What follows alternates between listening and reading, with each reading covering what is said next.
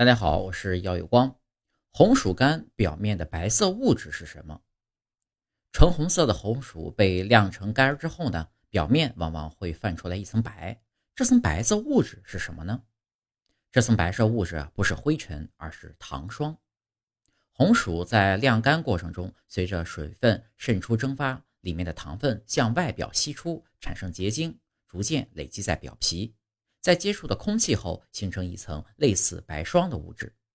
除了红薯，柿子晾干成为柿饼后，表面也有一层白霜。